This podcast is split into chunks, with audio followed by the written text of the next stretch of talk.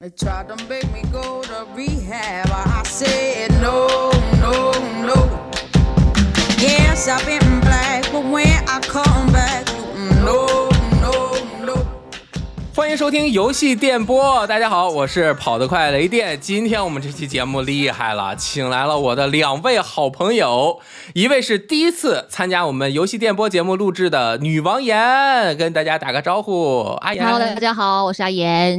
Hello，太棒了！其实这个节目上线之前就和阿岩打过招呼，说咱们有空得录一期。这一期节目太合适了，因为除了阿岩，还请到了已经参加过好几次我们的节目的常驻 嘉宾六六女流。耶，阿言好，雷电哥好，大家好，我是六六。六六好，耶。耶、我们最开始就是录的时候，下面留言就说一定要请女王言来，就一定有谁有啊？对，哦。嗯，今天终于还挺快的哈，嗯，太好了，在我这儿的感觉就是，我不知道说出去会不会有点危险，就王遇见王了，哎呀你知道吗？太夸张了。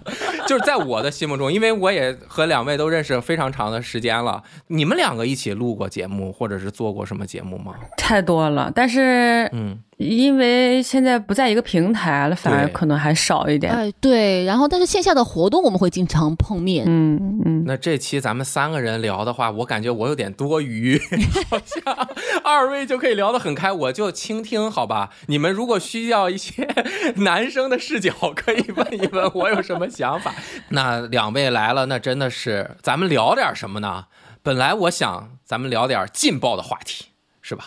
微博聊天两段式深入，第一段讨论事，第二段针对人 第三段就拉到了男女对立性别话题，咱 聊点这段，咱咱先不聊这不聊这些劲爆的，咱们就是聊聊，咱们都是相同的行业的，又都喜欢玩游戏，但是呢，两位其实都单独的已经录过了，比如说为什么进入游戏行业呀，什么时候开始做的直播呀，直播的心路历程啊，我都给大家准备好了。如果想听女王岩的直播心路历程，请听 VG 聊天室第二百八十六期。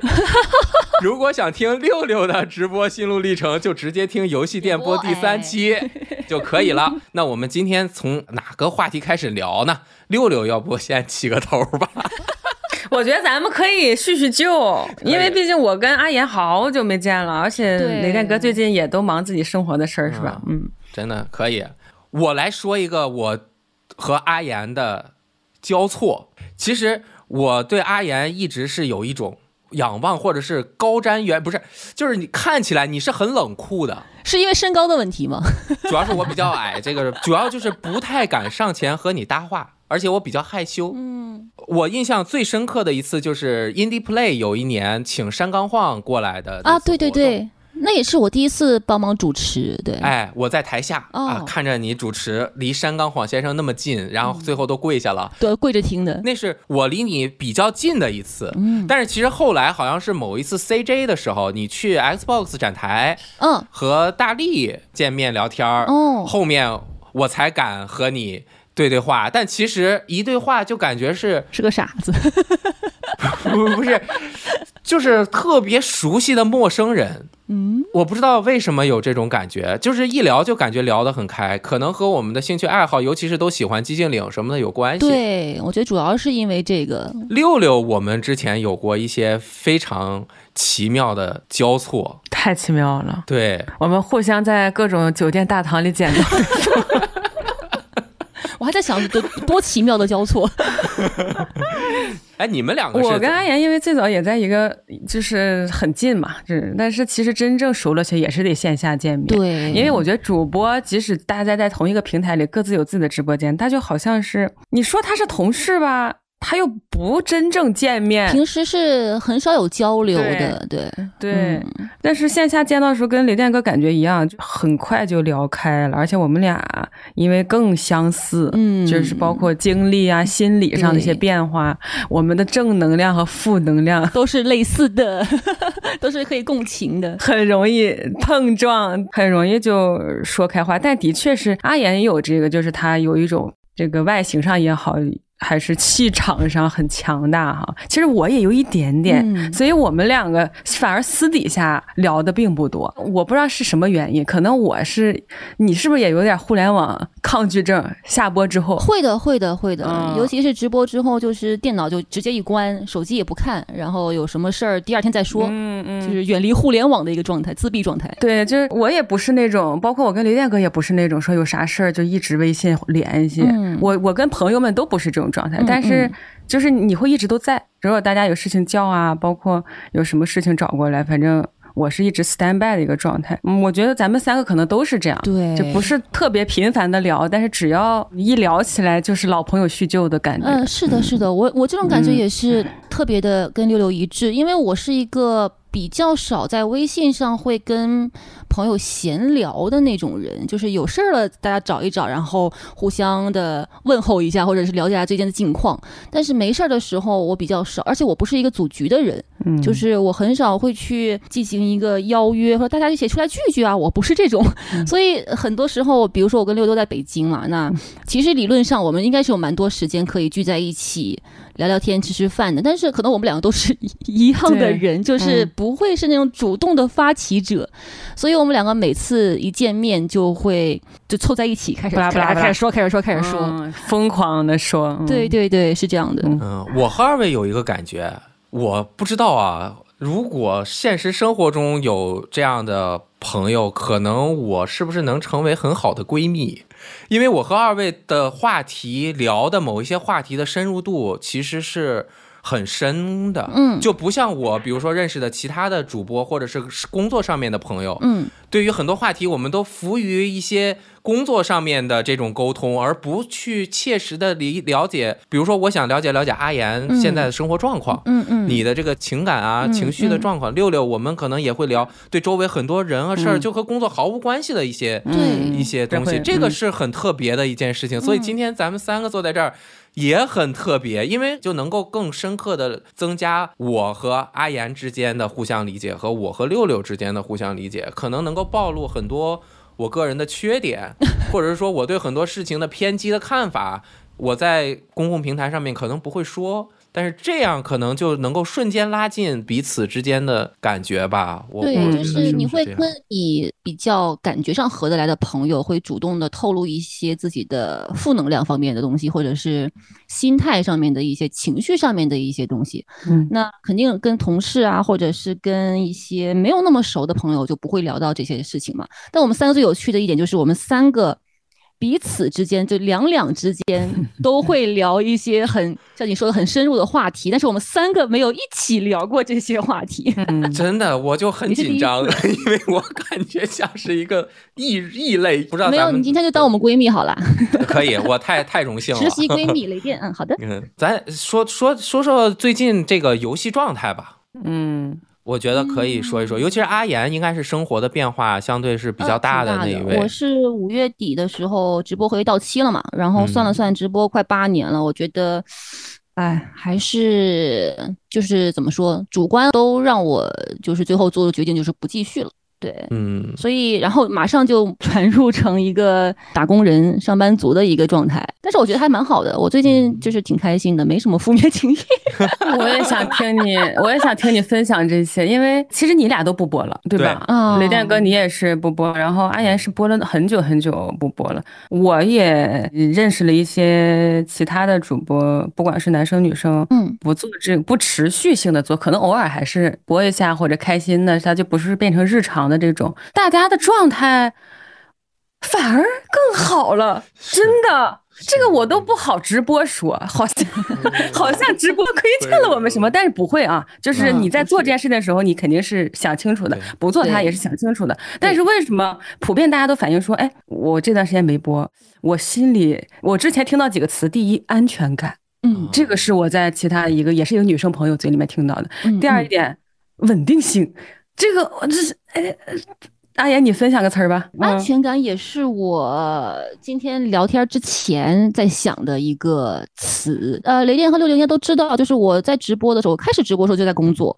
然后我直播了一段时间之后，我又去找工作，我又去去兼职做一些其他的事情，这样子会提升我的安全感。嗯如果我一天到晚在家里面直播，然后我就会很容易的陷入一种嗯自我否定和怀疑的一个情绪里面。对，所以我说六六说的这个安全感，在我这儿是通过工作来体现的。嗯嗯可，能我就是个打工人吧。跟这个安世界产生联系。嗯这个安全感或者是危机感是来自于自身对生活状态的内在的促进，还是因为外在的给你的一些压力导致的？哦，我自己归纳，其实这个安全感来源两个方面，一方面是呃外界的，或者说是那些客观条件的，比如说呃直白一点就是收入嘛，嗯，就是我们也不知道这个，比如说我我自己了，我自己是不知道我要播多久，以及我维持下去能维持多久这件事，我是打个问号的。那与其这样子看着一个就看不清未来的一个状况的情况下，我宁可需要一份看得更清楚的一份安全感。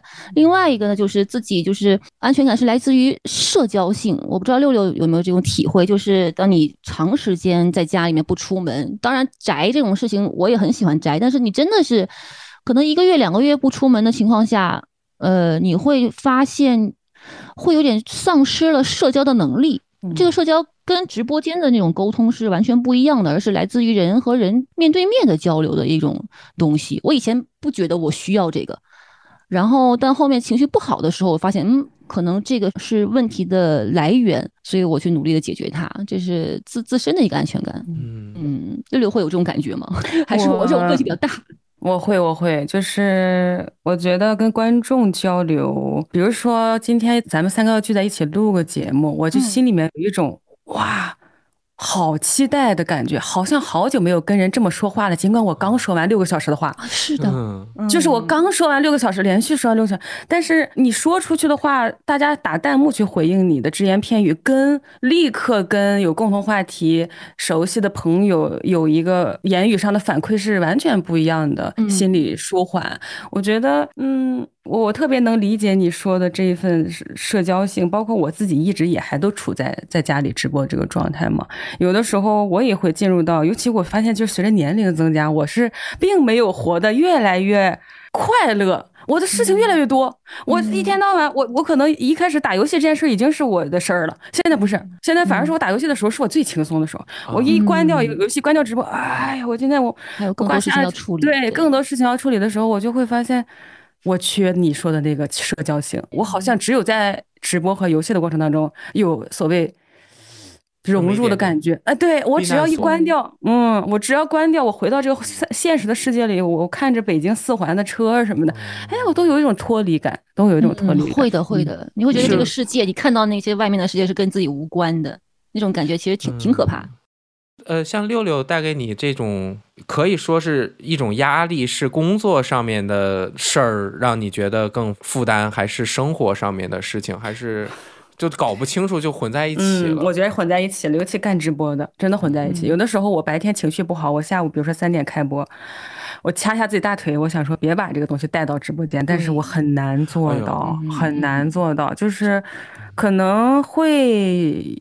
进入游戏之后，或者是干嘛，就是你切换到另外一个内容里，但是可能一几句不开心的东西都会点燃你一整天的那个情绪，而且你会自我呃指责说为什么做这么多年主播了，这一点 还没有对，这还是仍 然是一个有有情绪的，对，哎，这点我特别深有感触，对我造成了很大的伤害。就刚刚六六说的这一点，就嗯之前我直播的时间相比二位是很少的，在 VG 的时候是每天中午和大力我们两个一起直播两个小时，我十二点要坐在那儿直播。我平时有的时候会出门坐公交车去公司，家里面一堆事儿，就为了一些小事儿，我和我爱人吵架，然后为了孩子一些小事，但是过半个小时，我到了那儿，我要不是，我就要开开心心的和大家，嬉皮笑脸的，嗯，对哎呀，我越想这个事儿，我就越难受。我就说，为什么我在家还要和我爱人和和萨利吵架？家人之间的吵架不是真的是要针对，但是我当时的情绪就会产生非常强的负面情绪。这个嗯就是我当时决定不在 VG 做了之后的第一个开心的事情，就是我终于不用每天十二点去做这个直播了。二位直播的时间比我要长的特别特别特别多，所以我就特别特别钦佩那些长时间做直播的人，而且可能我个人比较敏感，但是再怎么大心脏的人，可能在处理这个变脸的这个过程，久而久之会造成一点伤害。我觉得最难的就是做一个，哎呀，就是做一个专业的主播。我觉得我至今没有做到。我举个最近的例子，就是今天，我今天上午我我因为偏头疼的毛病一直都有啊，哎所以我就吃那个什么布洛芬类似这种东西。嗯然后有的时候犯毛病了，我吃一粒儿会止痛，让你正常工作是没有问题的，但是它会让你很迟钝，因为它的本质是在麻木你嘛，就是你感受不到自己身体的痛，你也感受不到很多东西。我就明显感觉我打游戏状态不好。嗯嗯，然后这个状态不好，比如说今天还有别的工作，因为我今天晚上正好还有一商务，哎呀，就是犯那种你自己都原谅不了的那种低级错误，然后大家还都看到了，还还有其他主播都在，哇，你还不能说说，哎呀，我今天吃药了还是怎么着？哇，我下播之后我就搁在那沙发上，然后我我老公过来就说，哎呀，你咋了？你怎么情绪这么不好？我说我今天真的是太蠢了，但是我也能原谅我自己，可是我不知道别人能不能原谅我。嗯，嗯，做直播最难的一点就是像六六说的，对自己的原谅，以及可以接受别人的不原谅吧。这个事儿我是八年来我是无法化解的，而且像像雷电你刚才说的这种伤害，在我看来也是无法消解的，它它它是累积性的。它这一次你就算过了，你比如说你投入到游戏里面，投入到直播里面，第二天嗯没没有重复的事情了，然后你下一次再遇到同样的类似状况，压力又一来的时候，事情又多的时候，这个是累积性的，你的爆发和你的负面情绪会比以往还要强，还是越来越强，越来越强的。这个事儿我个人是无法化解，所以我才觉得说我这么下去不是个事儿。这个，但是我觉得这个看人，看人，有些人真的是嗯心脏很强大，对，嗯，怎么化解这个压力？我想到的最简单的方式，就还是让自己变得更强大嘛。嗯，嗯，所以咱们这样的聊天，不知道能进行到什么样的程度。我觉得我们现在的这个这个基调会不会太沉重了？太沉上来重了 会不会太苦了？大家都觉得好苦哦。没有没有了，其实也还好了，都有人生的转变，可以聊聊开心的事情。对。有变化，其实我觉得挺好的。嗯，对对对，我我非常同意。我觉得人生如果一成不变的话，我我自己会不满足，所以嗯我觉得有机会的话，体验一下不同的行业也好，或者是工作也好，嗯就是你会觉得整个人生的这种宽度，要比像我之前一天到晚闷在家里面做直播，那时间嗯过得很快，八年过去了，好像自己也没获得什么东西，嗯这种感觉，那会觉得有点空虚吧？这么说，嗯，对时间的流逝感的确是，我觉得阿岩可能会好一点，因为你现在做的事情跟你以前又不一样，而且你嗯多个地方跑，你可能又会有一些不一样的感受。对，瞎玩呗。我是感觉就每天这个时间过得真是太快了。我现在怎么记自己的时间？比如说老头环嗯是一个时间，啊大概嗯二二月份的时候，对，是个老头环，或者是哎中间很长一段时间没有什么印象深刻的游戏，那段时间就在你的记忆里也没有什么存在。啊，是、嗯消失了一样。，对对，然后比如说有段时间玩什么一些，比如像呃星际拓荒这种独立游戏、啊，它可嗯能会给你留下一个印象。然后你提到它，你也不会说哪哪年哪月，咱们就会说。我们玩星际拓荒那时候，或者是我们玩老头环的时候，我现在整个，你像我播了接近八年，今天马上一年又过去了，又到九月份、十月份了。我现在一提起今年的整个纪元，还是以游戏为节点，不会说一月、二月、三月啊，这个有什么嗯对我也是这样的，嗯因为老头环是还是今年的比较容易记得。那你比如说问问我什么看门嗯狗啊什么的，每一座每一座都玩，但是每一座的发生在几几年完全没有印象。嗯，这个生活的节奏一直都不变，就包括我刚刚想，你像六六，虽然经常出差啊，这儿去个那儿去个那儿，但是我觉得你都是行程很紧张的，去了马上就要回来，因为咱们都直播过这个东西，全职做直播，它就是每天要在那儿嘛。就说白了，大家把你的这个频道当成，比如说看浙江卫视的某一个节目，晚上七点半正式开始，那他电视台不能关门，你直播也是一样的，所以它这是一定要保持一个频率在。我觉得非常赞同阿言的一点就是，我们做这件事情的时候，他就是在做。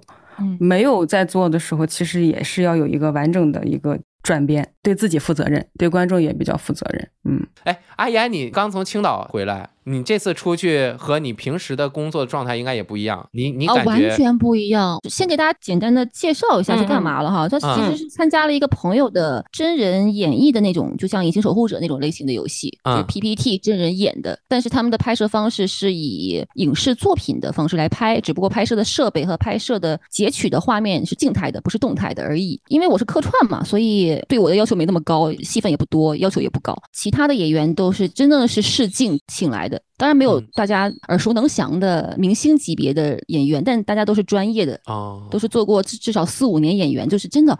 我看到我们的女主角，她有一场戏是我们站在中间站在一起，然后她是经历了一个很崩溃的一个局面，说哭就哭了。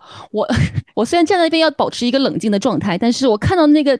她那个演技迸发的那个那个样子的时候，我被震撼到，说哇塞，就是就是控制不住那种表情，说哇太 这这就是专业呀、但是问题就是，我真的会发现，咱们三个聊得来，是因为咱们都喜欢游戏，咱们也是从小玩游戏的人，呃喜欢的类型或风格可能也都比较一致。像我跟演员这些朋友们交流的时候。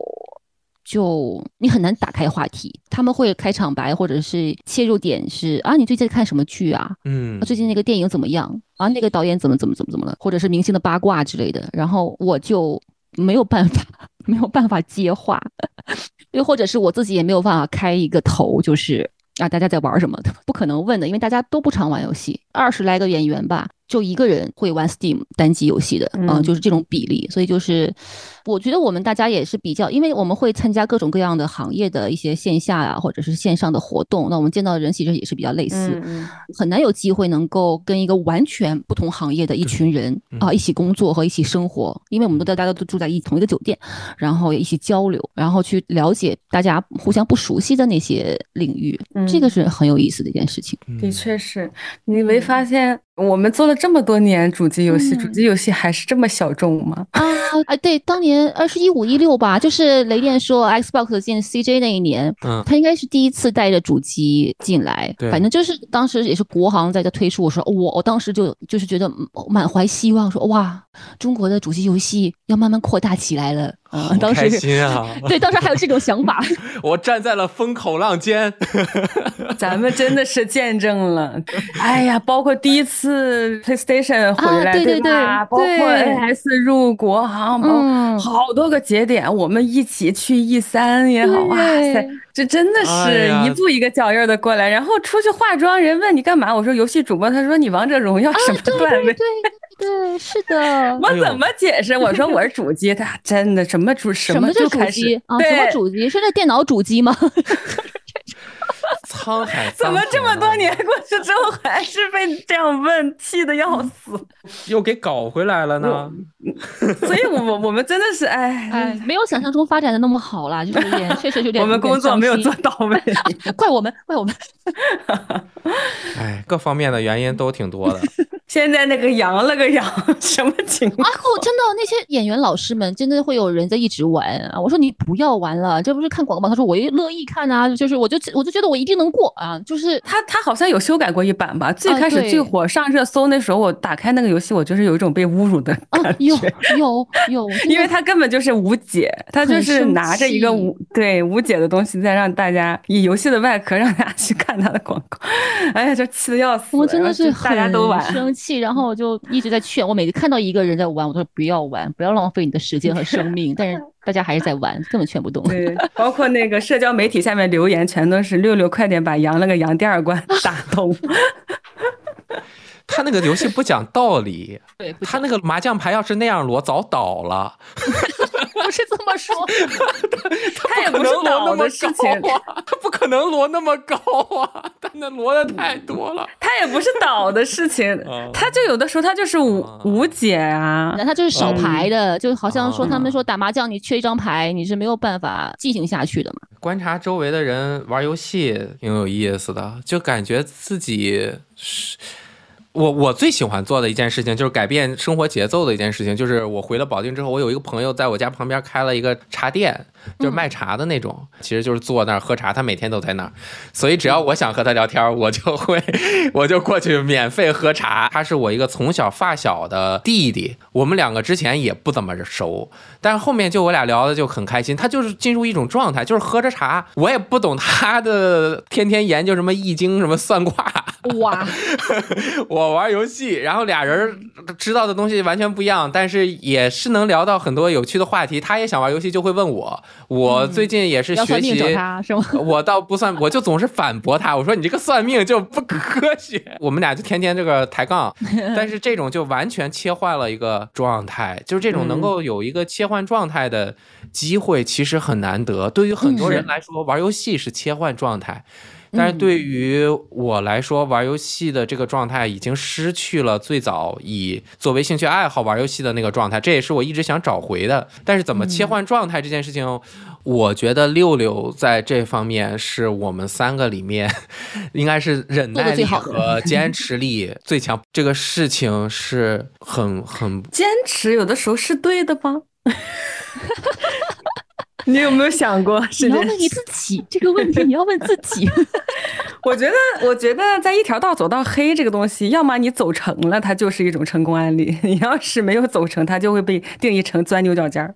但是，的确是。我觉得我属于那种怎么说呢？会呃，也不一定是个好的性格，就是我会自我检讨比较多，就是可能我从小到大在学习阶段就有点这样。包括我工作之后，你这件事情，尽管你在做它的过程当中，身上这儿蹭一块儿，那儿蹭一块儿，头发这儿薅一下，那儿薅一下，各种痛感都会加在你身上。但你有没有成长？有的，有没有受挫？有的。但是我一般第一时间会想的是，我是不是哪里还没做好？所以这个性格加注在我自己身上，我不见得是一个心理非常健康的人，你知道吗？我就是有的时候自我批评到以至于身边的人要跟我说，你能不能放松，能不能给你自己一点机会？我觉得阿言，我俩这点绝对有点像，对，绝对是像的。嗯，我觉得，我觉得我跟六六不一样，六六是自我检讨，我是直接自我否定了。就是六六他会觉得哦，我我是不是哪里做的不够好？我哪里还可以改进一下？我的话应该是。这就是我的问题呀！我怎么这么，我就是太菜了，才会做成这个样子。稍等一下，我先拿瓶酒。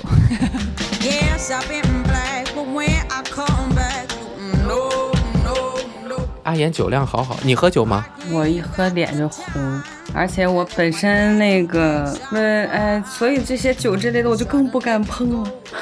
我就一直，上次我跟阿言见面的时候，他就邀请我去他家喝这个调的鸡尾酒。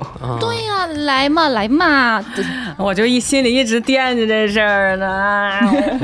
主要是六六你没什么假，哎。没事，之后带着老公来。对我有好多桌游，等着四个人一块玩儿。耶，这些光买不玩，很夸张。包括雷电哥来北京也可以啊，大家一起聚一聚啊，甭管在哪儿，反正对，咱们咱们找个中间的地方，对对，见见面，都可以见见面。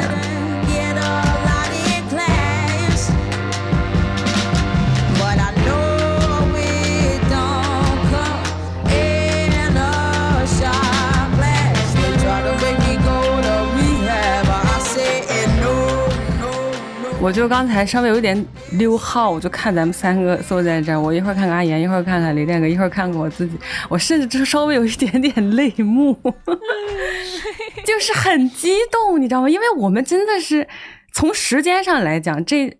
八年的时间对人生来讲也很长，就尽管我们不是那种非常说，哎呀，我每天早上都要跟你打个招呼的这种，但其实也是一直在见证对方的所有经历。是的，包括我们的转变，包括我们未来可能的转变，包括已经做出的转变。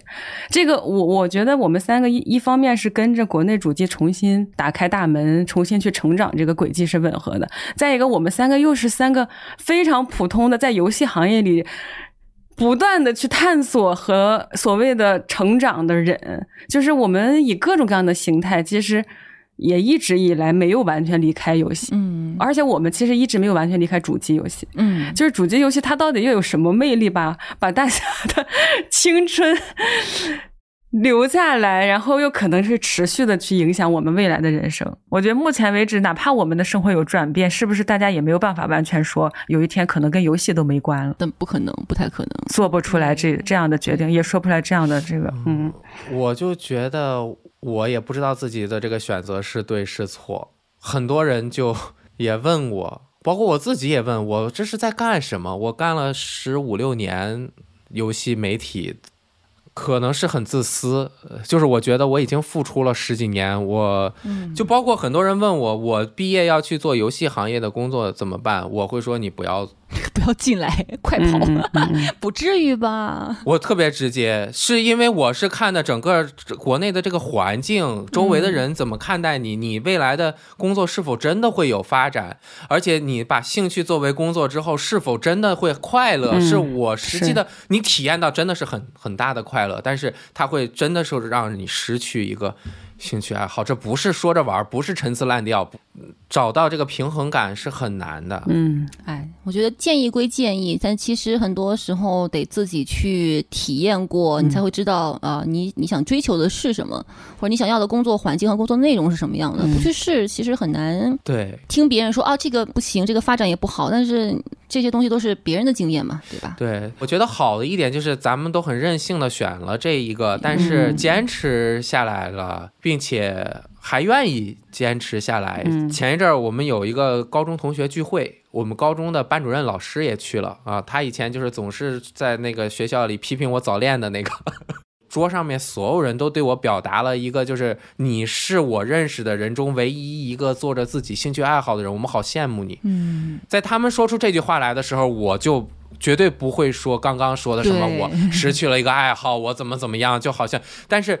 在在所有人的心目中，这样的生活真的还是很嗯很值得羡慕的。人这一辈子能这样的去过一辈子，所以这也是我现在能够安心并且继续做这件事情很重要的一个动力。就是很多人想这样会被很多客观的东西去影响，所以我就做的还挺开心啊。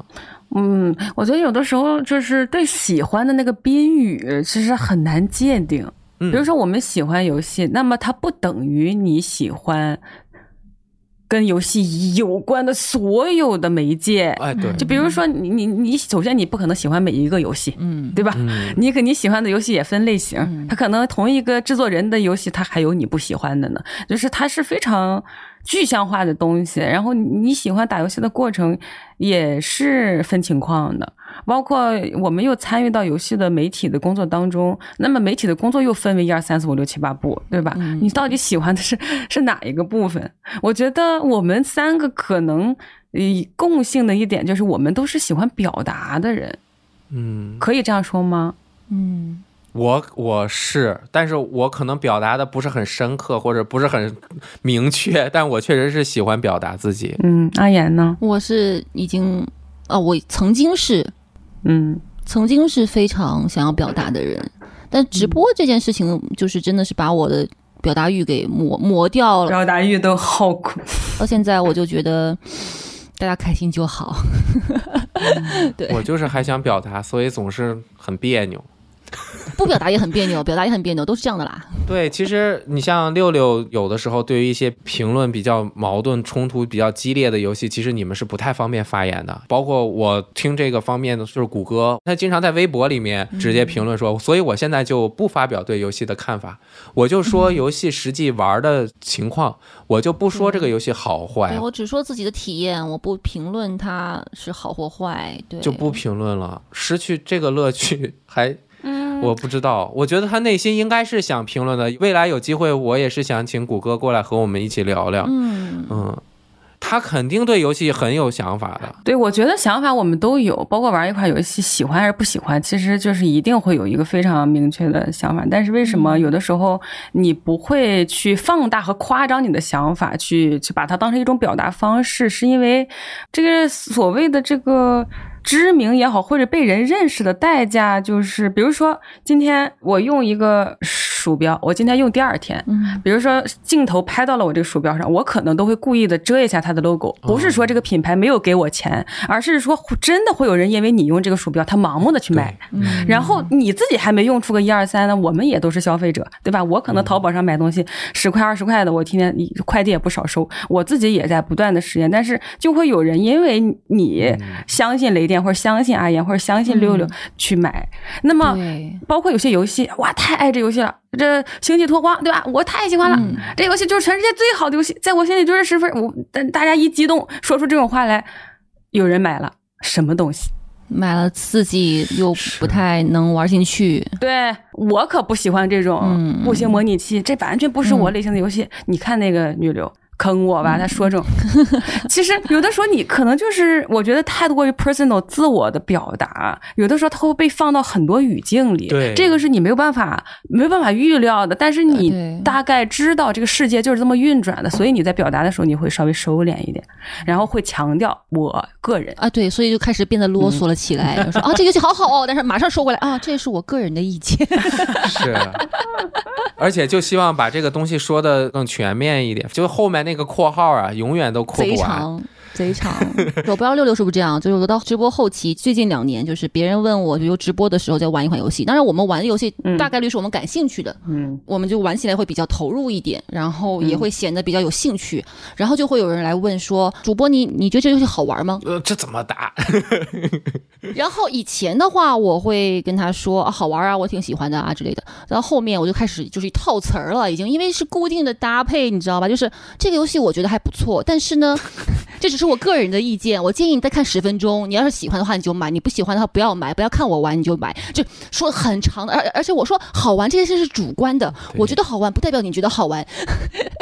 你问的好玩是哪方面的好玩，然后就停不下来了，这就就很烦。后来我看到你觉得这个好玩吗？我就啊好烦啊，就不想理了。没法打。你觉得的好玩，可能和他觉得的好玩是不一样的，每个人的点都不一样。是的，所以我说好玩的话，他如果买了他又不喜欢，那就是我就会自我检讨嘛，就觉得说啊，那不负责任了，对不对？我我我我我作为观众的角度，我觉得说好玩的那个阿岩是特别酷的，也是我喜欢他的原因。哎但是你知道，这是为什么？公众的这个，我们在这种公众的环境下，越来越把自己变得不那么有特色了。我自己会有这种感觉，就是我也会，嗯，我们三个其实都是性格有棱角的人，嗯包括我们嗯各自的是喜好呀、私下的一些特点啊，现在不是我们最张扬的时候了。嗯嗯嗯嗯，这个可能跟我们性格有关系。有没有可能这个世界是允许我们张扬的，允只是我们自己不允许我们张扬了？我觉得我又开始进入到那个自我检讨的阶段。我我大概能知道是怎么回事，就是我更关注的不是那百分之七十觉得我说我就觉得这牛逼，世界最好的游戏，他们觉得我很酷的那百分之七十人，而我更在意的是那百分之三十觉得我这样说不 OK 的人。我更在意这个的时候，我就会不停的加括号。嗯，但其实我觉得，如果了解我的人，就是他会知道我喜欢什么样的游戏。那么我这个人说这个游戏是世界上最牛逼的游戏，那他可能就不是大力觉得喜欢的游戏，但是。这就是我喜欢的游戏，那么其他人就会觉得我很酷，我是我。但是当我开始加括号的时候，就一点都不酷了。我就是在为另外的百分之三十人去解释我自己。这个事情在能够听到你说话的人越来越多的时候，那百分之三十的人就会越来越重要，因为他们的声量会很很大。我觉得跟你不容易的一点就是在于，因因为你最早不只是自媒体啊，对我还代表着某一种嗯，所以你还不像我们一样，我们还有自媒体。当然，大家对自媒体现在也越来越严格媒体化，觉得你你要说话要怎么怎么，嗯你自我表达的部分那么。其实我觉得自媒体反而就是自我表达要很重要。对，就是有的时候我要一直跟自己说，我就是因因为我是我自己，所以我才会被大家看到，而不是说我是一个呃说所有人都爱听的话的人。既然这个话大家都是能够圆回来的，我这世界有我的意义存在嘛，对吧？用一些主谓宾、状语什么的就说的很好，为什么还你还过来听我说呢？对，嗯，还是要有个性，要有个性。所以朋友之间的沟通反而会更轻松。嗯对，因为你不需要做这么多的前提的这种铺垫。嗯，嗯嗯，我觉得这个东西有有它正面的意义，嗯，就是它要求每个人要慎用自己的影响力。嗯，是的，是的，就是我们如果是我、你、他，我们三个人随便说，但是因为是女王眼、女流、雷电，所以。呃一方面，我们可能因为被大家认知、认识，所以我们有更多的人去听我们讲话，那同时就会有那个责任在。是的，是的，哎，对，嗯嗯，这个一定是有的。嗯。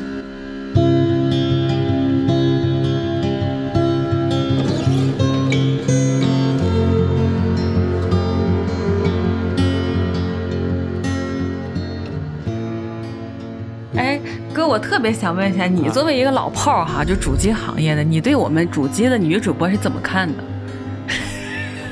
你随便说，就包括你最开始认识我们俩啊，不不熟悉的情况下，哎，两个女的对吧，玩主机，哎，我都要好好听听了，来了，来了，是不是会有一些主观上的一些先入为主的一些标签？咱们真心话大冒险是吧？我觉得到了真心话环节，说说实话，就是以我的这个人生阅历和水平，这个哎又开始铺垫了，我不不铺垫了，我是无法摆脱性别的刻板印象的。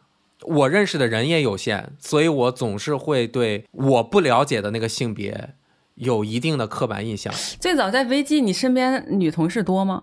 就是和我做相同职位的不超过五个，我可能有一百个同事吧，但是不超过五个是女生，因为我了解的实在是太少了。所以你说你们两个，我就会首先先入为主的会去判断你们可能喜欢什么样的游戏？会喜欢的，嗯，游戏，嗯。啊、你们可能会在某一些游戏上面的发挥水平是什么样的，而当你们发挥出完全超出我想象的游戏水平和对游戏的耐力的时候，我会大为惊叹。这也是我对女主播的一个刻板印象，就是说，因为看直播的人中，男性还是我不敢说占多么大的比例，他可能还是相对多一点的。嗯，他们对你们的预期是这样的，但是你们做出了远远超出预期的东西的时候，你们的直播效果就会远远高于男性主播。我虽然有刻板印象，但是如果做出了符合我刻板印象的事情的话，我会觉得好像还。还很正常的呀，我觉得需要鼓励。我有的时候，我我做过，虽然为数不多，但是有过那么五六次。就一个游新游戏出了，我想看看其他人玩的什么样，我去看一个女主播，有的时候玩的时候，我会很热心的帮助她。就是她在那边卡，有很多人会去骂她，但是我就会把我的经验仔细的。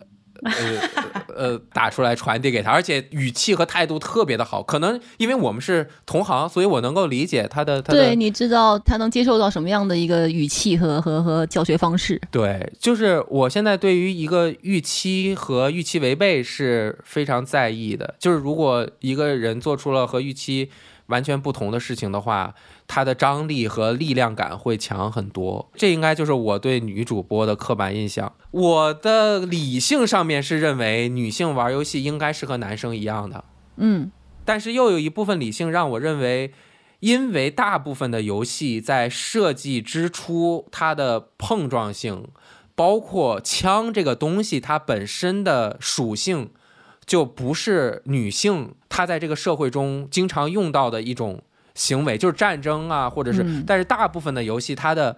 竞争的出发点都是射击和一个消灭对抗为主要的一个动作游戏为基础诞生出来的这样的游戏类型，它本身可能就和女性在正常社会中所处的社会身份和从小长大你接受的教育以及未来做的工作、兴趣爱好也好，它就是有天然的区隔的。那女生玩不好大部分的游戏是正常的，她的兴趣爱好也不在这儿。如果只是说一个大的比例的话，她不喜欢也是正常的。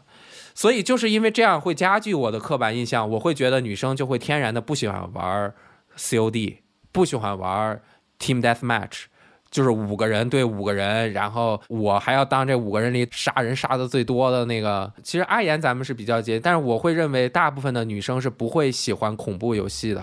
不会吗？呃，我我我会这样觉得，哎，但是你不知道女生爱看恐怖片吗？我爱看恐怖片的女生是很多的，所以嗯。对于这个题材来说，女性并不是抗拒的，只不过可能就是因为玩玩游戏的女性的这个数量占比就比较小，所以你会认为女生不爱玩恐怖游戏，对。就因为她们本来是不玩游戏，但是她不一定是不喜欢恐怖。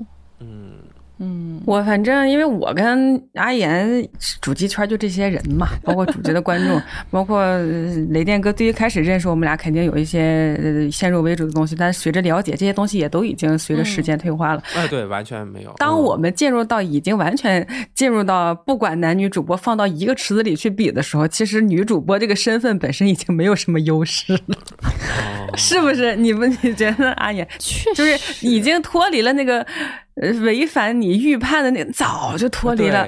那可能你播仨月就已经新鲜感。脱离了，对呀、你接下来你比如说老头环儿，你是不是得玩对？吧？你不会是因为你是个女主播，你可是一个播了六七年的女主播呀对。，你不播才奇怪了，才是预期违背嘞。对呀、就是你正常就是应该呃播呀，包括你应该打的也不比其他人差。嗯，嗯，对，我忽然想明白了，就是另外一个人对你的了解，他刚开始首先就是你是一个男生还是一个女生，会有一个预判。但是当你表现的越来越多，让他越来越多的认识你之后，你在他心目中的形象就会立体起来。你的个性和你的特长就会更加的丰满，而女性只不过是你这个更丰满的个性当中最不显眼的一个特性了。其中一个点，那个特性反而就没有意义了。就是他如果了解了你的兴趣、爱好、说话方式、为人方式，还有处处事的态度，你是男是女，对他对你的判断已经不重要了。对我我现在是认为男男女主播就是性别按性别分两个性别个体的差异，可能会还会小于同性别内的个体差异。对嗯是的，嗯就是人和人之间的不同，真的太夸张了。你可能跨性别本身，你们俩反而聊的可能比同性别的可能还要多，或者是你们在某一个对呀、就比如说咱们三个嘛，或者你们对某一种类型的，这个有的时候跟性别没关系。但是就像你刚才说的，我们观众大部分是男生，我觉得播到这个阶段，我觉得最大的一个隔阂，绝不是因为你对游戏的所谓的熟悉或者是爱，以及是不是第一时间玩儿，嗯而是你能不能跟异性别的观众打成一片。这个是绝对有嗯，有隔阂的，就是我不知道阿岩有没有这种感觉，比如说男的主播可以跟兄弟们，嗯，对吧？是的，是的，是的，或者是哥几个，嗯咱们呃掺着几句脏话，来几句家常，来点荤段子，或者是就是咱们就哈大大家伙儿嘛，就是就是这种有这个氛围。称兄道弟的这种氛围，对，但是首先女生跟自己最熟悉的人，她就不是这种氛围在打交道。啊。比如说咱俩很熟悉，咱们也不可能说是以这种方式去因为女生跟姐妹们，对我们会有自己的一种交流方式，但是当你的对象是男性群体的时候，他绝对会有一些差异。嗯比如说，可能阿岩播你的观众也好，或者你的粉丝也好，对你的感觉，他就不太容易像是男主播和男观众之间的那种是的，兄弟相称的那种感觉，咱们之间距离感会大一点，会的，跟观众的距离感会大一点。这个我觉得都的确是。所以刚才我也我也想想讲，就是其实像我跟六六这种女主播来说，其实女性的这个标签或者身份，有时候会给新观众造成更多的障碍。嗯，就是大家带着不同的预期进来的，所以他想要理解你，他是有更高的门槛和障碍的。他必须要多看一阵子你的直播，才能了解你，而不是一个带着他预期的那个样子面貌来展现的。但是男主播是没有这个门槛的，我进来就是跟你，哎，呃，你你要是足够的幽默、风趣，或者是平易近人之类的，我就可以跟你以一个兄弟之间的身份来称呼。但是女生有时候，第一，她对你的认知，她对你的这个预期，嗯，就是那种可能啊，你就是反正女生嘛，不开上头不就是对吧，卖个脸，然后游戏肯定打的不咋地，那我就聊聊骚。很多人带着就是新人啊，新路人，有些可能至少一大半吧，可能会带着这样的预期进来，然后进来之后他一定会受挫，受挫之后他就很骂骂咧咧就离开了直播间，嗯同时在外面去说啊这个主播不行之类的。这种这种话，对这样的人也发出声音的几率是最高的，他目的非常明确啊，对，因为理智的、冷静的，或者是看进去的观众们，反而是不怎么说话。反正在我这儿是这样的。哦，我觉得我刚刚回答的不好，因为我是一个真的是对女性的了解，我我虽然谈过几次恋爱啊，但是对女性的了解非常的不充分。你觉得你回答的不好的点在哪儿？我们没有发现。因为我我觉得我就不了解女性。完了，这期标题有了，就雷电的 女性小课堂。我真的不了解，就是我的观众，我在各个平台上面，它都有性别的比例的。我不知道你们二位的性别比例是什么，我的是百分之九十五男性都是高的平台，是有百分之九十七的。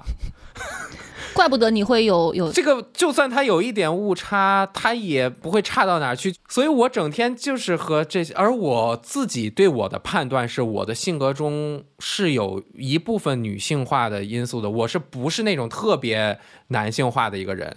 但是我面对的百分之九十五都是男生。嗯，你跟大家有没有称兄道弟打成一片呢？也没有。没有，而且我觉得我，所以其实可能还是个体的差异大一点，绝对是个体的差异大一点。嗯嗯，个体差异的，这不是说大家认为男主播都是怎样，或者是女主播都是怎样。我很羡慕他们那些男主播，而且我有一个最大的区别，甚至和大部分玩游戏的人的区别。就是我基本上不和人联机玩游戏，嗯，就是不会出现，甚至我看你们，尤其是六六，平时和大家联动的也比较多，玩那些多人的一些 party game 也很欢乐。我是无法融入那种 party game 的氛围，除非特别熟的几个朋友，我们做周五八点档的时候，我们四个人一起玩。但是我我我就是无法打开自己。嗯，我也是。是吧？我和阿岩都属于那种比较，我必须要跟非常非常熟的朋友或者是水友，嗯，就非常非常熟的那种。就是一旦有新人要加入，其实我就就心里就咯噔一下。虽然也会接受了，但是就会给内心设一设很多的条件，就开始啊，这个人行不行？以后以后要不要带他一起玩？这个人 这个人听起来说话挺无趣的，然后网络也不好，那下次不带他玩了，就 就想这种事情。一定会的，嗯，因为毕竟他不只是跟我们一起玩，他还是我们直播的搭档啊，所以肯定是要选啊，嗯，直播的效果这个东西，我们是要负责的嘛，能不能激发出你的自然的部分？嗯，对对，如果你碰到一个反效果的一个玩家，那其实你自己体验没了，直播的体验，直播间观众的体验也没了，我就觉得特别的不好，嗯。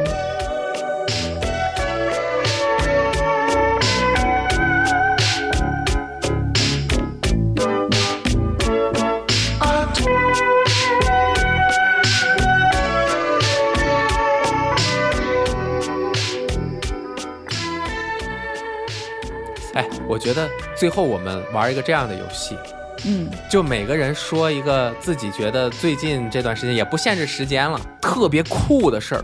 我做完这件事儿，我觉得我我自己都觉得好酷啊，太爽了。这个就是我想要的生活。那我好多呀，我太刺激了。我觉得阿岩肯定有一个最明显的。为什么我一个都没有？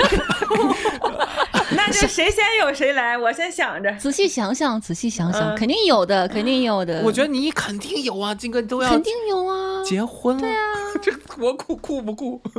很酷吗？嗯，我不知道。啊，阿哎，阿岩先说。我我太多了。嗯，来一个人处在人生巨变阶段的女人。哦，剪头发呀！我的头发，我就一直长发维持了，从大学到现在，八年肯定是有我直播的时候就长头发嘛，八年以上了。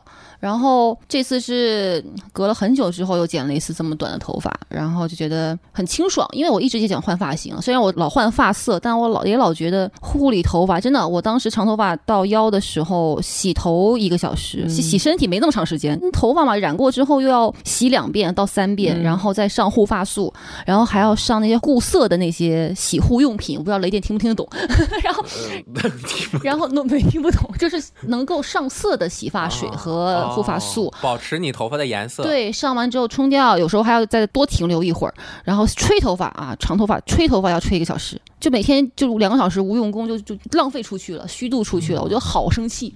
我就受不了这种浪费时间的那种行为，然后，但是也没有勇气剪头发。这次是因为这个拍摄的工作，然后说给我剪短。本来我预期是哦，那剪个波波头或者是到锁骨也 OK，结果给我剪成这样了。我觉得特别好看。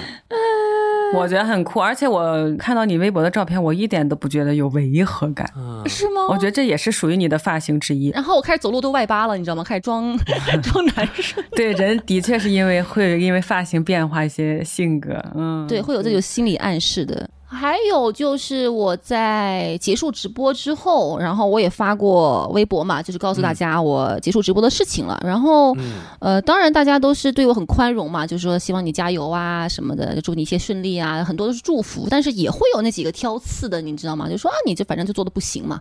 你就还不是怎么不拉不拉吧卖卖卖脸怎么怎么怎么，反正就是对吧？一个是外貌外貌羞辱和对吧？这些还有什么？反正用数据啊或者用什么东西来羞辱你。然后呃，我又补发了一条，我我的意思就是说，就是我不作为主播的情况下，其实我在微博跟大家互动会变多一些。那么微博也是我个人在打理的，我不需要跟任何人去，我不需要去为任何平台负责了。当然，我不是说我我要发动一发布一些很奇怪的言论啊，就是起码我能够为自己去发声、去反抗、去反击了。呃，因为一开始我做直播的时候是会比较凶一点的，因为当时我是有主持，当时也是在做一个有在做游戏策划，然后在做开发项东西，然后那段时间我有工作，所以直播对我的呃。批评也好，或攻击也好，我是会直接你直接直接喷，也不是喷回去吧，怼回去。当然不能骂人了，反正就怼回去。但后来因为全职了，你就会觉得说，哦，我要为数据负责，我要平为平台负责，我不能去特别任性的做这件事情，这是工作，嗯，所以就慢慢就变得很收敛，直到后面就收到已经是一个自己把自己会伤害的那么一个程度，封闭。对，所以我就说，那未来微博我不会再忍任何人了。你你随便吧啊，你你想说啥？你说完了，你就做好有可能被我回击的准备啊。后来我确实也这么干了，然后嗯，就很爽，很爽。阿岩好酷，阿岩好酷，我超爱阿岩的酷。我一直以来，包括阿岩直播周年呀什么的，会录一些东西祝福。对对对，我们互相录视频。对。我都一直以来把手机前置摄像头对着自己，我就会不需要预设任何东西，我就会说出它本身的存在和坚持对我来说都是一种鼓励。哇，因为嗯，我一直都觉得，包括你刚才说你自己凶，我就是。我也不喜欢你用这种词去形容你自己。我觉得你完全不是凶的，虽然男生观众很多的时候认为女生要顺从啊，要温柔，要服从，或者是我们说一些伤害你的话的时候，你也要用你的情商去化解。可是不，就是阿言私底下也好，还有他的性格就是一个酷，他不凶，他只是在说你可能同样的。大家说出来的伤人的话，没有人喜，就是己所不欲，勿施于人的道理，好多人不懂。是的，对，所以阿言只是在做自己。我觉得你你有自己的机会和平台去做自己，我特别为你高兴，就是 very cool，很很好。六六的很多很多特质是我一直就是渴望的，就是温柔，然后。说话很有条理，大家会听得进去。我说话就是我语速快，大家也听出来了。就是我一着急，我就是脑子转的比嘴还要快，嘴跟不上脑子的那种。然后有时候也会呃说话不太不太好把控分寸吧。但是我一直觉得六六说话是。很很很温柔，很平和，你会很容易听进去，而且很容易得到放松的，这个是我特别特别喜欢的一点。互相表白了，没有雷电老师什么事儿了。我也是，我觉得你们两个互相表白的，我都同意。我也说相同的话，想。雷电哥该你了，到你了，到你了。我来一个，我这酷的我都。毫无道理，我先先说个简单，我就平时我都不怎么出家门嘛，而且我也不直播，所以我根本不捯饬，我穿衣服都是随便一个破 T 恤，一破裤衩。我最近是要带小雷光去上一个围棋课，哎呀，我就发现，我不知道是在保定是这样，还是全国都这样，就是不管早教还是什么各种课，都是妈妈带。但是小雷光的这个围棋课是每周我带，那一屋子是六个人，对，我就坐在五个妈妈带着小孩，就每次都是我一个爸爸带着小雷光，而且我在那个围棋社是从没有看到过爸爸来的。除了妈妈生病或者是有时候偶尔一个，我已经去了有七八次、十次左右了，只有我是固定是父亲来的。我觉得这个事儿是很酷，我还挺酷的。我认为很酷。对，就是可能很多男生会觉得都是妈妈在带着孩子去早教，就算我想去，可能他也有点不太好意思。嗯，嗯但这个只是酷的一部分。我觉得我很酷的原因，是因为我那天穿了一条稍微正式一点的休闲西裤，穿了一个衬衣。哦，然后我已经很久没有这么穿衣服了，是因为要见很多妈妈吗？为什么这么？因为不能给我们家丢脸。确实是，确实也是因为这个，因为我会丢入到一个我自己不是那么游刃有余的一个。如果我出去见我自己的朋友都是老爷们儿，我随便就。但是我那天就是，哎，我我感觉我自己像扮上了一样，当然不是那种正式的西西装和衬衣，我是一个休闲衬衣，但是我平时真的很少这么穿，而且我我那天自信感都强了。我走在街上，我不知道啊，可能是因为我太久没有这样穿衣服了，我就觉得哇，我怎么忽然好酷啊！当然，可能很多人觉得根本就不在意，因为很多人也这样穿，但我自己就是我自己对我的一个感觉是，我觉得挺酷的，好好奇怪。的确，酷，同意同意，的确酷，同意，完全同意。一个嗯为了自己的小孩去打扮的人，爸爸，太酷！哎呀，我也我也很难想出一件很酷的事儿。但你刚才提醒我说结婚这件事情，我的确觉得这也可能某种程度上也是有酷的。部分就是，嗯，我九月九号那天领证嘛，就是我前天晚上他睡得很好，但是我有点失眠，啊，因为我我觉得我一想到婚姻这件事情，我想到的不是爱情的甜，我想到的都是责任。就是我 OK，我当然是谈恋爱奔着结婚去了，我们也一直往这方向努力。但是真的到那个节点，前一天晚上说明天要受到国家的承认和法律的这个见证的时候，嗯嗯嗯嗯我觉得 OK，就是。哇，那我接下来可能要扮演的角色就不是指我自己了，或者是谁的女朋友了，我可能是他的妻子。你知道，哎，就是这样，你就会这样去想，包括家庭的介入啊。哎呦，我就就是突然间有点失眠，但是仍然还是嘚儿嘚儿嘚儿的，就是进去了，然后交身份证、户口本，领着证，然后也跟我的观众去分享了。可能我觉得我跟阿岩都是。把自己的婚姻和感情状况也对，是对就是及时公开的那种。呃尽管我们觉得这是，嗯，可能在大家看来这都是一件很酷的事儿，因为有些观众也好，他不一定期待不不接受这个事情，那我们分享到这个程度，你知道 吗？好婉转，好完整，对，就是好完整。因为没办法嘛，就是大家其实，哎，愿意关注我们也是也是一种，也是一种喜爱的嗯表现。嗯，但是同时，我们跟男主播也是有区别。对的，嗯，你要承担所有的后来的东西。可是我，我觉得人生还是要往前走。嗯嗯，人生也的确是要往前走，我们的角色也一定会去承担一些新的改变，可能走出这一步也是酷的一部分吧。是很酷，很酷。特别酷，嗯我个人觉得很酷。为什么？我说一下，以我第三者的观感哈，呃又又可能又有性别刻板印象了。我觉得男生结婚是一个有的时候比较自然的事情，但是嗯当你们在做这个工作，然后公布说，哎，我结婚了，嗯，这个之后，你的很多行为和你的形象都是会改变的，变化很大。就是你就是要做好了接受这个改变的准备，然后你去公布这件事情，然后去把这件事情做得很彻底，而不给自己一个较长的缓冲期。这个事情是我觉得是很是酷的，是酷的，是很酷的。嗯，嗯对，我的变化可能是在有了孩子之后的这个这个变化，对于我来说是更大的。就是我能够什么时候接受我是一个父亲的时候，我忽然就变酷了。但是这个可能要到孩子三岁左右，我才能够真正接受我是一个父亲的身份。嗯嗯嗯，再回到刻板印象这个话题，我觉得其实有时候不用太太反反思或者反省自己啊，我是不是对某些群体有严重的刻板印象了？我觉得刻板印象可能每个人都会有，这个是建立在我们的认知上面的。比如说，举个例子哈，我个人的就是。我不喜欢泰迪狗，啊，我个人啊、呃其他狗狗我都 OK，但是我个人就挺不喜欢泰迪狗狗的。然后比较奇怪的一件事，这个产生刻板印象的一件事情，就是我认识的几个养泰迪的人，我刚好也很不喜欢。所以就会给我造成了一个公式，你知道吧？就是哦，在我这儿的刻板印象就是养泰迪的都不是什么好人，我就会哦哦哦，好稍微有点减分。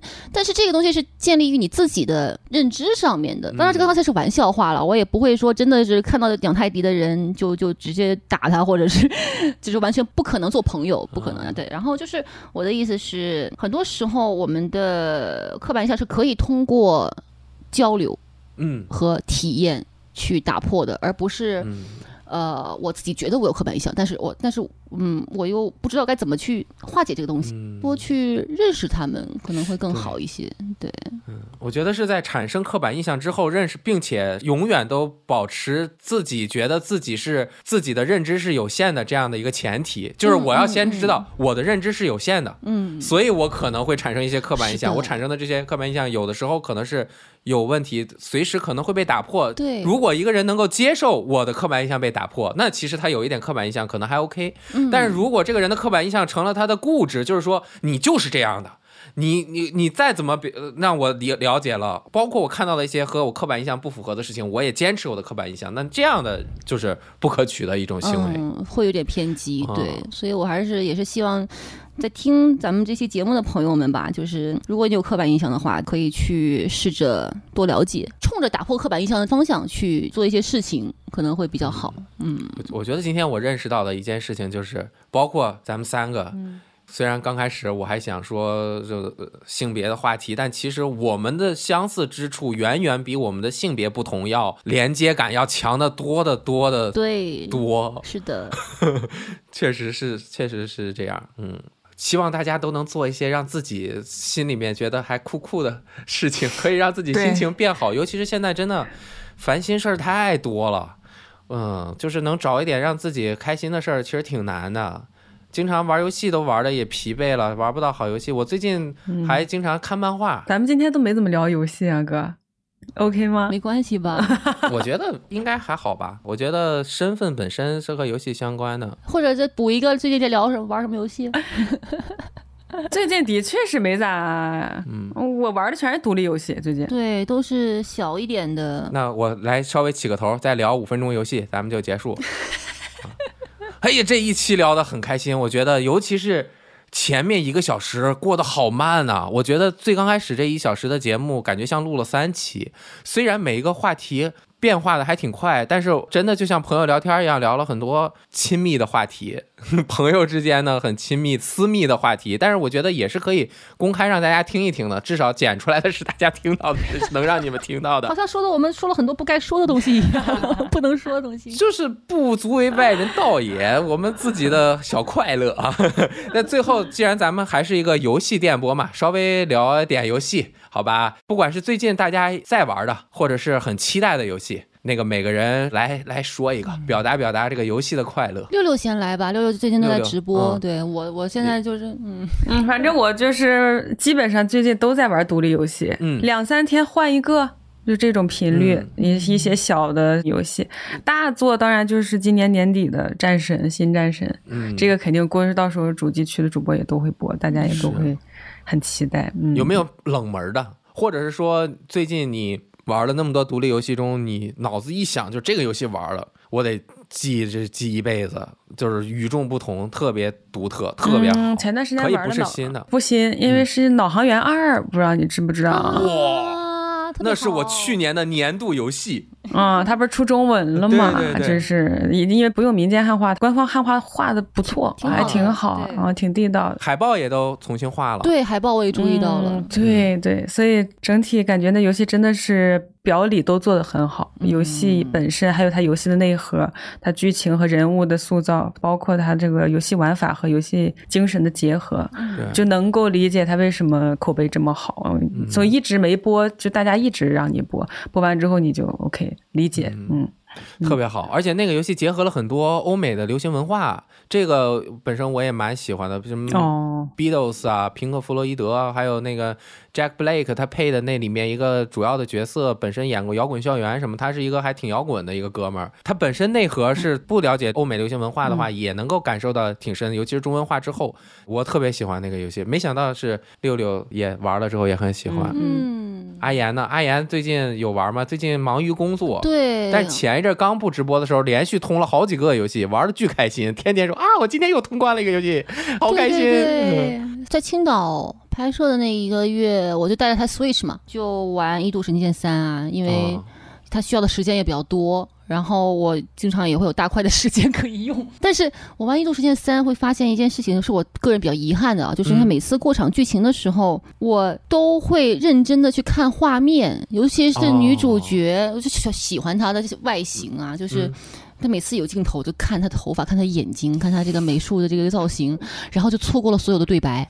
哦，他没有文本的回放嘛？我想，我想嗯看一下文本，说这个剧情到底讲了个什么事儿就行了。看剧情的时候错过文字，然后然后就打怪，战斗真的是很好玩，对就，一直在打，一直在打，也不管自己是做的主线支线了。在之前的话就是玩四二八嘛，嗯，四二八是一直玩，每天中午吃饭的时候都得一边玩一边看。然后在之前是，那我推荐一个叫《古诺西亚》的游戏，哦，它是挺老的呃了，，那个太空狼人杀对对，太空狼人杀，它也是今年吧，是今年吧，出了中文，今年出的中文，我就补了一下。因为我是不玩狼人杀的人，我会玩剧本杀，但是狼人杀对于我来说，可能第一是没有故事。第二就是他这个新新人进这个圈儿的门槛有点高，很多的呃流派或者套路，还有很多的术语，这些东西如果没人带你的话，其实挺难融入进去的，你也很难学。然后，但是那个游戏呢，其实狼人杀的机制我是懂的，所以我在那个单机的这么一个情况下，就是玩起来还比较轻松，嗯、不会有那么多的社交上面的压力。但它游戏就是，嗯、你说它好吧，也没那么好，他很多缺点。但是优点也挺足的，就是说它的多周目，我打了一百三十个周目，嗯、就一百三十局 狼人杀，它是通过你不同的狼人杀的配置，每每个人的组合，然后会触发新的条目，啊，新的条目解锁之后搭配出来，再说有新的剧情，然后是有嗯完整的一个故事的。嗯。嗯，就是最后还有点小感人呢，我就觉得，嗯哎，如果是大家对这个狼人杀机制不是那么要求的那么高的话，那个游戏还不错。对，那个游戏美术和它的狼人杀玩法不错。嗯，我我我插一个问题啊，嗯我纯属个人好奇，就是比如说你现在不播的时候玩游戏，你会比如说想说，哎，如果我现在在播，嗯会怎样？会还是说就根本不会去想？会有点职业病，就是以前打游戏嗯是一一言不发就坐在这儿。也不说话，除非是就是挂掉了或者手手残了一下，然后可能会骂两句这样子，其他的没什么情绪波动的，也不说话。直播这么多年，一开始话也少，后来慢慢就练出来一种那种唠叨、啰嗦的这种没事儿说两句，不能让不能冷场的那种那种职业病出来了。到后来自己玩游戏，就是玩最近玩那个 Stray，就是那个流浪猫的那个游戏，嗯然后呃有一个追逐战嘛。有个奖杯是追逐战，我想打那个奖杯，打了两个小时没没过，然后就我就中间一直在念叨，一直在说，我说这是怎么怎么设计的啊？这个东西这东西没有规律啊，就是就是好像在直播状态里面一样，但其实你说完之后发现哦，没有人在看，没有人在看直播，养成了一个习惯 惯性。对对，，有点唠叨，会有点就是那种嗯，反正慢慢改吧，慢慢恢复吧。你不会想说，比如说有些游戏特别想跟大家一起分享，再再再去播吗？嗯，会发微博。啊，会发微博，主要还是时间上面受到限制，嗯因为我跟老王的游戏也快六六还玩过呢，嗯，偷偷有什么反馈跟我说啊，偷偷跟我说。好呀好呀，嗯。然后我我觉得当时还玩的挺开心的，包括我因为在斗鱼测试好像好多主播吧，嗯我记得那次，嗯，就大家还都是感觉挺好的，对，然后我们大概十月下旬吧，就争取说测试版能上线了，就是大家嗯所有主播都可以去嗯。试试看，所以时间上会比较少，所以直播得排出大块儿的时间。然后我这个人又是你开了坑，就最好把它给填掉，就是给它通关，嗯。对于我来说才是完整的播完了这个游戏。所以也一直本来跟直播间的朋友们都答应好，说没事还来播一下，嗯。其实根本没有时间，嗯，确实是。有点小遗憾。我跟大家介绍推荐一个游戏，这个卡比的美食节，所有有小朋友的家长哦 都可以让你的小孩玩这个游戏，健康、快乐。那没有小朋友的呢？没有的玩一下也很快乐。他每次玩完了，我都会拿起来手柄稍微玩一玩。小雷光现在自从有了这个游戏让他玩了之后，他再也不想看我打怪物猎人了，再也不用玩马里欧了，他就天天玩卡比的美食节。那个游戏就是四个人在跑道上面跑，吃草莓、桑葚、蓝莓，谁跑得快，最后就能吃那个。有五十个草莓的大蛋糕，跑得慢一点的吃三十个，跑得最慢的吃二十个，最后一个到的，啊就没得吃，最后就吃的越来越大，越来越大，看谁大到第一大，他就能把那秤压爆，嘣压爆。哇，听起来好可爱啊！我没玩那个啊，他连续玩了两三个星期了，然后收集要素两百五十个，收集了一百三十多个，收集一半了，六十多级，哇，这个我从小雷光的身上看到了一个我最近几年缺失的一个。特质就是，你如果足够专注的去玩一个游戏，你每天都玩，即便玩的时间很短，因为小雷光每天就玩二十到三十分钟，你也能够把这个游戏至少能把它打通关。我就是很多游戏打不通关，因为我像狗熊掰棒子一样，今天玩个这个，明天玩个那个，我总玩新游戏，但是很难通关。你像他这。他这一年通的游戏都不比我少，虽然是我陪着他，他通的游戏我也打通了。但是像今年马里奥超级兄弟 U，然后马里奥三 D 世界，卡比的这个探索发现，妖西的手工世界，这就四个了。而且这四个基本都是隐藏关卡都要打完的。最近又玩这个卡比的美食节，他达到的成就是我一辈子都不可能在卡比的美食节中达到的成就。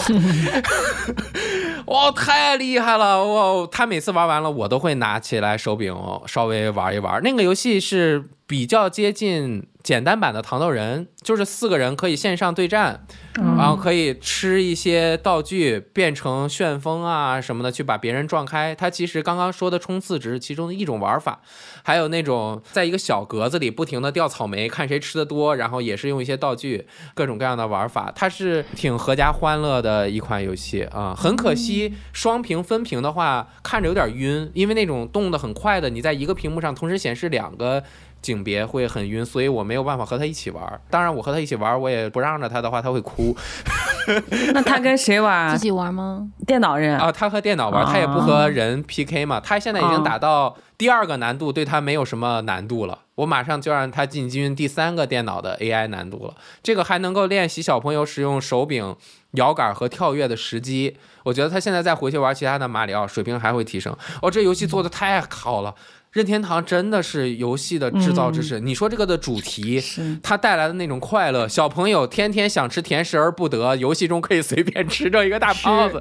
他每天最开心的时候就是得到第一之后，他变成那个最胖的卡比，把秤压爆了，然后那个叭炸了，然后哈哈哈哈就在那乐。你看我又解锁了一个饼干，爸爸爸爸，这是什么饼干呀？我就要过来说，你这个是一个什么黑暗五星饼干，或者是滴滴滴大王，然后出去把饼干。装饰在自己的蛋糕里面，哇！我看他玩游戏的，我觉得我当一个父亲最大的乐趣就是看到孩子在某些我已经失去的快乐的，不是失去了，就是我已经没有办法得到那么大的快乐，他可以得到。我从他得到了之后，我也觉得哦，好像我是不是能够学习学习他，就是从孩子身上学习呃快乐生活的。这种勇气，他可能不认为是勇气，他就很快乐，很好，挺好。这就是我分享的游戏吧。卡比的美食节，大家也可以玩玩，特解压，特好玩。他每次玩完关机之后，我可能都打开玩两把。嗯，哎，那还真的可以入一下。嗯对，其实很便宜，一千五百日元，它是二十五周年纪念的一个小游戏。哦哦，行，那今天也是哇，不早了。这一次秉烛夜谈，咱们很开心，我觉得超开心的。他好开心呐！耶耶啊！如果能坐在一个空间中，它的这个以太的浓度也是不同的。那当然了，那 那必须的呀。对，那什么时候得等我去北京找你们，咱们一起坐坐一起聊聊一聊，就不录音了，咱们聊一些更深刻的，不能说的。哇塞，那我太期待了。嗯，好啊，呃，咱们开三场，先吃饭，再聊天，对，然后再再。吃，再吃 再吃你炖的肉，可以，可以自带。好，哎，以后咱们可以在一起聊聊游戏，下下期吧。这期咱们多聊了生活，嗯，我觉得咱们三个聊游戏应该也比较开心。嗯，好，那么感谢大家的收听这一期的游戏电波，虽然很散，这但是就是我们三个好朋友基本上就从来都没有在一起这么长时间聊过天。但就是我有的时候看到你们两个好羡慕，因为一般如果有发布会活动的话，你们两个会很开心的坐在一起，我也不好意思凑过去。下次你就凑过来，凑过来坐中间。对，坐中间。坐中间会被很多人打爆的。好，那有机会再见吧，反正挺开心的啊。游戏电波也算是正式恢复了，会更多的和大家一起聊聊天。其实这样开开心心的聊天挺好的，不知道大家是不是也喜欢听这种开开心心的聊天，还是更喜欢更专业的电那个游戏节目，我觉得穿插着来，好吧？嗯，都得有。那这期就到这儿吧，啊，感谢阿言和六六和大家说个再见吧，拜拜，拜拜，大家拜拜，拜拜，拜拜。